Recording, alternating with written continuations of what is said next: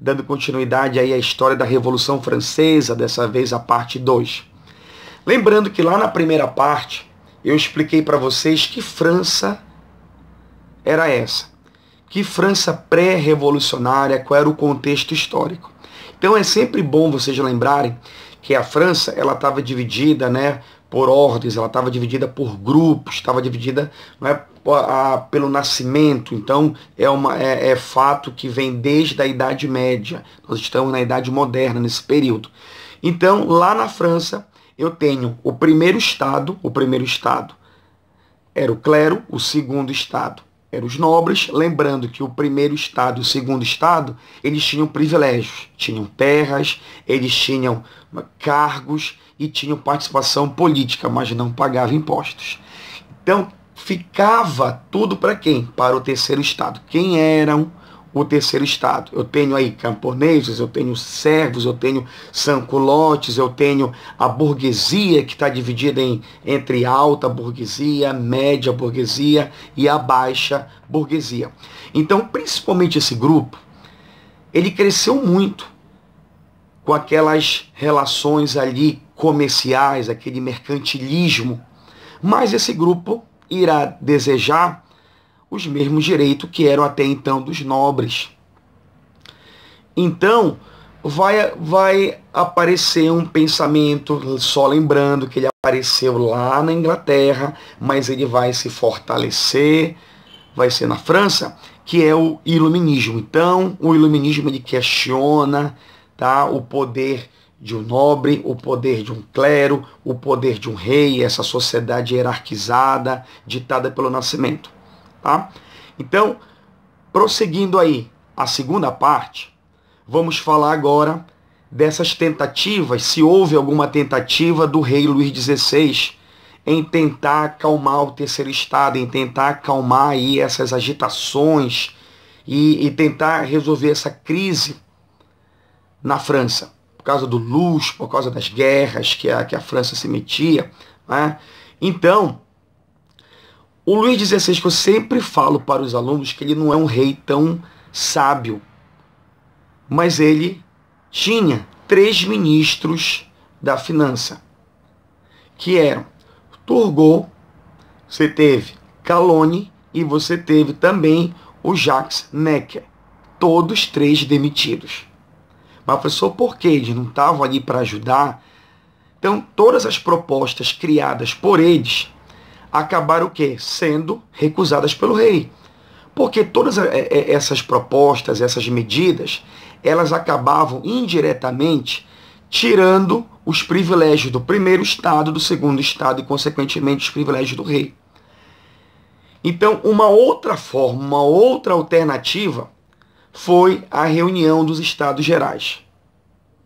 Então, muitos alunos, ou Assembleia dos Estados Gerais, como você queira chamar, muitos alunos pergunta, pessoal, qual o motivo dessa, dessa reunião, desses Estados Gerais? Porque eu procurei, eu li que fazia muito tempo que eles não se reuniam. Então, a proposta dessa reunião dos Estados Gerais é tentar pôr um fim nessa crise financeira, nessa crise política. Então, se você já estudou esse, é, essa parte, sabe que o, que o clero, que o primeiro Estado, ele tinha 300 deputados que o segundo estado ele tinha 300 deputados. E quando você vai é, estudar quantos deputados tinha o terceiro estado, eram 600. Então, muitos alunos, quando estão lendo isso, ah, claro, 600, é claro aí que o terceiro estado ele vai aprovar as suas leis, as suas reivindicações. Não, não vão. Por quê? Porque o clero e os nobres, eles preferem que essas votações elas sejam por Estado e não pela quantidade. Então, se for por Estado, você tem um voto do clero, você tem um voto do nobre. Então você tem dois estados aí contra quem? Contra um estado que é o terceiro. Então acabou o quê? Fracassando, não deu certo essa reunião dessa essa reunião desses estados gerais. Não deu certo, fracassou. E é por isso que o terceiro estado acaba fazendo várias reuniões. Em uma dessas reuniões, eles acabaram propondo uma Assembleia Constituinte, uma Assembleia Nacional Constituinte. É claro, lembrando que nessas reuniões você não teve a participação do rei, você não teve a participação do clero e não teve a participação dos nobres. Então, o terceiro estado, eles estavam propondo o quê? Mudanças. E essas mudanças, elas iriam enfraquecer o poder do rei, enfraquecer os, o primeiro estado e o segundo estado. Então, vamos agora aprender, não decorar, vamos aprender quem eram esses partidos. Ok? Essa França pré-revolucionária, ela tinha três grupos, três partidos que se destacaram. Então nós temos girondinos, nós temos jacobinos e nós temos o pântano. Quando você estuda quem eram os girondinos, eles eram a alta burguesia.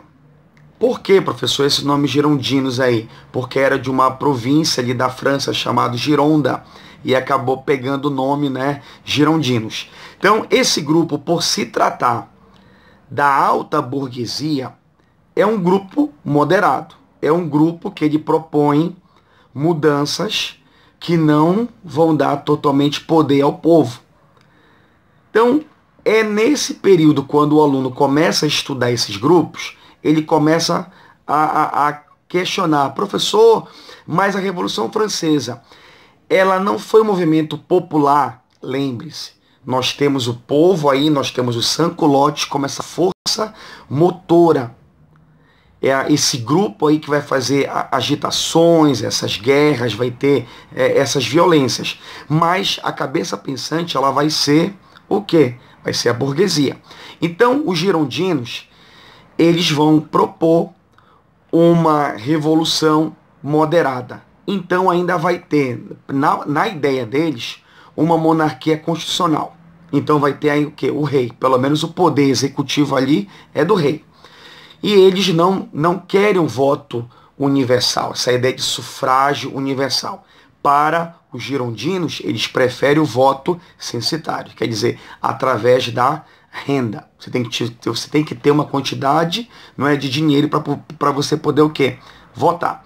Então é um grupo que não querem acabar com, escravi, com a escravidão nas colônias francesas. Então eles não querem, não desejam, nem passam pela cabeça dele, não é? Reformas sociais. Tá? Então, quando a gente olha para o outro grupo, tá? Que é os jacobinos, jacobinos porque eles se reuniam ali no mosteiro de São Jacó. Então, esse grupo, sim, eles são chamados os radicais. Eles defendem, sim, uma república e não uma monarquia constitucional.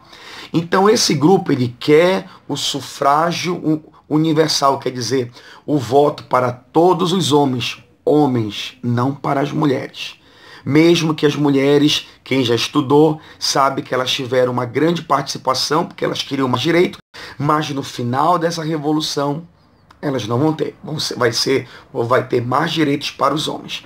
Então esse grupo ele quer uma liberdade de comércio, assim como também os girondinos desejavam, mas os jacobinos eles desejam o quê? Uma reforma agrária, uma reforma ali em cima das terras da igreja, umas reformas ali em cima das terras dos nobres. Então é um grupo que vai ser a parte mais radical que vai conduzir a Revolução Francesa, principalmente liderado aí pelo Maximilien Robespierre. E quem é, professor, esse outro grupo chamado Pântano? Que partido é esse Pântano? É? é um grupo que se você pegar qualquer explicação, se você a, a, pegar qualquer livro, fazer alguma leitura, vai dizer que aqui, esse grupo, essa, esse pântano, ele fica do lado de acordo com o que mais lhe convém. Então, pode ter alguma, alguma proposta jacobina que ele pode concordar, pode ter alguma proposta gerondina que ele pode concordar. Então, ele fica oscilando esse grupo. Tá bom? Então, vamos para outra parte agora. Lembrando que o rei ele não aceitou essa Assembleia Nacional Constituinte, muito menos o clero e os nobres. Então, qual é o outro passo do terceiro estado? Eles querem que o rei reconheça essa assembleia, querem que ele, que ele reconheça essas novas leis. Então, é por isso, gente, que agora nós vamos começar o processo revolucionário. Então, o povo acaba indo em direção à Bastilha. Pessoal, o que era a Bastilha? A Bastilha, ela era uma prisão, ela era o símbolo ali do antigo regime, símbolo de torturas, era o símbolo ali de todos aqueles que eram contra o poder do rei, eles eram presos, eles eram mortos ali. Foram para a Bastilha por quê? Qual é a intenção? Primeiro, ali, você, ali eles tinham armas e ali eles tinham pólvora. Por que, que eles fizeram isso? Por que, que o povo está tentando se armar? Porque o povo sabe, o Sanscolote sabe, o terceiro estado tem consciência que o rei pretende derrubar essa assembleia. Então o povo acaba o quê? Se armando. Então, derrubar a Bastilha é praticamente o início, que é conhecido nos livros né, como a queda da Bastilha, o início da Revolução. Porque você está finalizando, você está destruindo o símbolo do antigo regime ali na França. E um fato curioso é que o próprio povo depois acabou destruindo ali a Bastilha. Um fato interessante que você tem que prestar muita atenção, essa violência que tem ali na Bastilha, que eles acabam matando ali o governador na Bastilha, decapitando, porque o governador da Bastilha ele está sendo né, pisoteado, ele está sendo né, espancado, ele pede para morrer. E, e o povo acaba o quê? Decapitando, colocando a cabeça dele em uma lança. Então ali você tem ideia de qual vai ser o rumo da revolução. Os jacobinos sabiam dessa, sou, souberam dessa revolução? Souberam, deixaram passar. Então, qual é o próximo passo? Fazer com que o rei aceite essa assembleia. É aí que você tem um grupo de mulheres, né, de pessoas, de homens, que vão ali atrás do rei, vão atrás, vão, vão atrás dele ali no Palácio de Versalhes, que ficava distante ali de Paris. Muita gente pergunta, professor, qual é a importância das mulheres na Revolução Francesa? As mulheres elas lutavam por mais direitos. Se você pegar ali as imagens que tem, charges que tem da época, você tinha mulheres ali com, com facões, mulheres ali a, a, com espadas, mulheres até com lança, elas, elas estavam armadas e elas vão em direção ao Palácio de Versalhes. Então, o rei olhava para aquela revolta não dava tanta importância. Aí que tem aquela frase, né? Aquela, aquela, na verdade, aquela pergunta que ele fala, isso é, ele pergunta, isso é uma revolta? E responde para ele, não, senhor, isso é uma revolução. Revolução significa mudanças. Então você tem, tá? O avanço das mulheres, o avanço do povo ali no Palácio de Versalhes, eles acabaram né, decapitando os guardas, colocando a cabeça dos guardas ali em uma lança e acabam trazendo o rei a rainha para Paris. Que ele deve jurar o quê? Tá? Ele deve jurar fidelidade à nova Constituição. Depois dessas agitações no Palácio de Versalhes, quando o rei volta a Paris, ele é obrigado a reconhecer a Assembleia Nacional Constituinte. Ao fazer isso, ele acaba com a monarquia absolutista. E aí começa um outro processo, que é a monarquia constitucional, nos moldes aí de quem? Dos girondinos, aquele grupo que é moderado, que eles não desejam tantas mudanças. Então, para reforçar o que foi essa Assembleia né, Nacional Constituinte, ali você tem a Declaração de Direitos do Homem e do Cidadão. Ali você tem a ideia que todos os homens são iguais perante a lei. E esse ponto vai servir de inspiração para outras revoltas em outros países, até em outras colônias, inclusive lá no Haiti, nós vamos ver com o tempo, tá bom? Então, a, a, a desigualdade ela não era mais por grupos, a, a, a, por nascimento. A desigualdade agora ela passou a ser econômica. E o voto era censitário, quer dizer, você tinha que ter renda para isso. Então, nessa Constituição, a, a, os girondinos não acabaram com a escravidão em suas colônias. As colônias francesas não acabaram com a escravidão. Então, pelo menos o rei teve o poder executivo em suas mãos. Fato, gente, que desagradou muito quem? Os sans-culottes. Os jacobinos, que é aquela ala mais radical, não aceitaram essa nova Constituição. Porque eles desejam o quê? Uma república. Então, lembra que eu falei para vocês que a, a Revolução Francesa é um processo muito grande, cheio de reviravoltas. Houve um assassinato de, de um cara chamado Marat. Ele era muito próximo do povo, ele era muito amigo do povo, ele é apunhalado, né? ele, ele, ele leva uma, uma facada no peito, que ele estava tomando banho lá, que ele tinha um problema de pele, ele tomava banho lá com mais algas lá, medicinais. Ele acaba sendo morto por uma mulher. Então aquilo ali acaba o quê? Enfurecendo o povo. Então, os jacobinos, os sanculotes, acabam derrubando tá, os girondinos. Os girondinos eles são afastados e finalmente você tem uma república. Então você vai ter várias mudanças agora. Essa Assembleia Nacional Constituinte, ela ganha um outro nome, que é chamado convenção. Uma dessas mudanças, gente, é no calendário. Você vai ter agora o calendário revolucionário. O calendário que francês que estava ligado ao catolicismo, que estava ligado a festas do, da, da Igreja Católica, ele foi abolido. O calendário revolucionário, agora, ele está ligado a, a, a, a, estações climáticas da França, está ligados a, a, períodos da agricultura. Então, uma forma aí para a, a, a, dissolver, fazer um, um, desligamento aí com o clero. Inclusive, o Robespierre, os jacobinos, conseguem fazer a reforma agrária. Imagina, você vai pegar agora as terras do clero, você vai pegar as terras da igreja e vai fazer uma reforma agrária. Lembrando que a Assembleia Nacional Constituinte ela dá o direito à propriedade privada. Sim. Então, na República você tem agora, tá? É, o voto universal menos para as mulheres. Isso é, isso, é volta, isso é voltado mais para quem? Para os homens. Então, dessa vez, você tem uma revolução.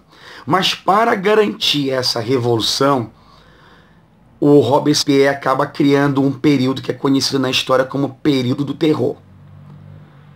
Por quê? Outros países olhavam para a França como um perigo. Então a França começa a ter ameaças estrangeiras, ameaças aí de invasões, principalmente da Áustria.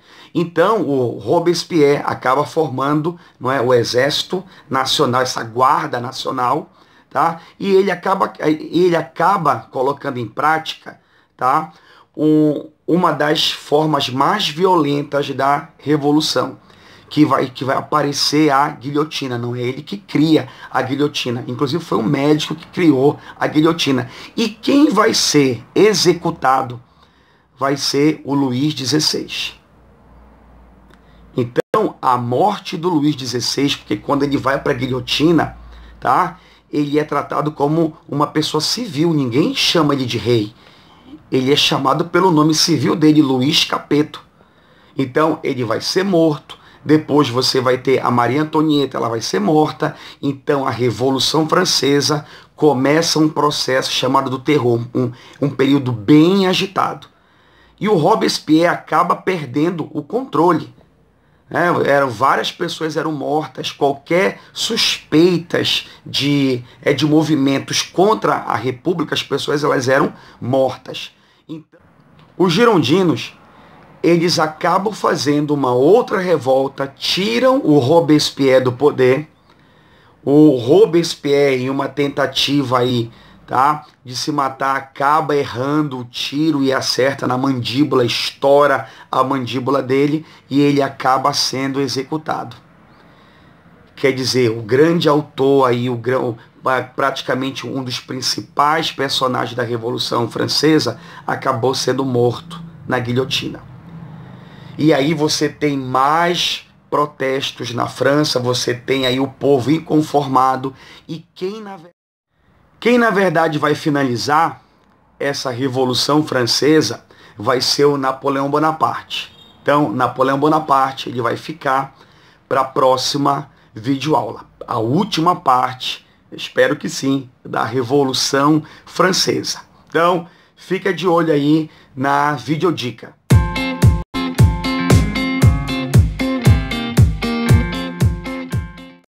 A dica dessa videoaula está voltada para o mundo dos games, mas antes de eu falar sobre ah, essa dica, eu queria lembrá-los a importância daquele livro que eu indiquei para vocês.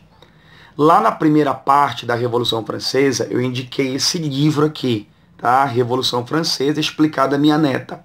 Muitas pessoas pediram para eu explicar aqui nesse vídeo por que, que é interessante comprar, ler esse livro?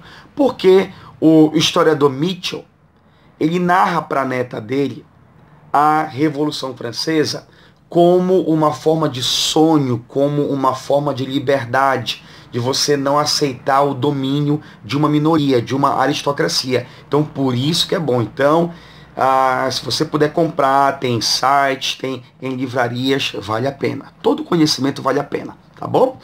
A outra dica está voltada para o mundo dos games. Tenho certeza que vários, vários alunos, vários adolescentes, até adultos já jogaram Assassin's Creed Unity. Que tem tanto para PS4 e para Xbox One. Mas, professor, como é que você indica um, um, um jogo desse? Até onde eu sei, ele é muito violento. E a Revolução Francesa não? A ideia é você aprender o conteúdo de história por várias é, fontes, por várias mídias. Eu posso assistir um filme, eu posso jogar, eu posso ler um livro, eu posso assistir um documentário.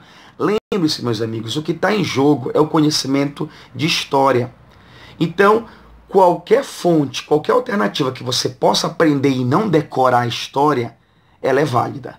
Então, se você gostou dessa videoaula, tá? Compartilhe com seus amigos, assine o canal, né? Curta. Então, até a próxima videoaula com Revolução Francesa, parte 3, tá? A Era de Napoleão Bonaparte.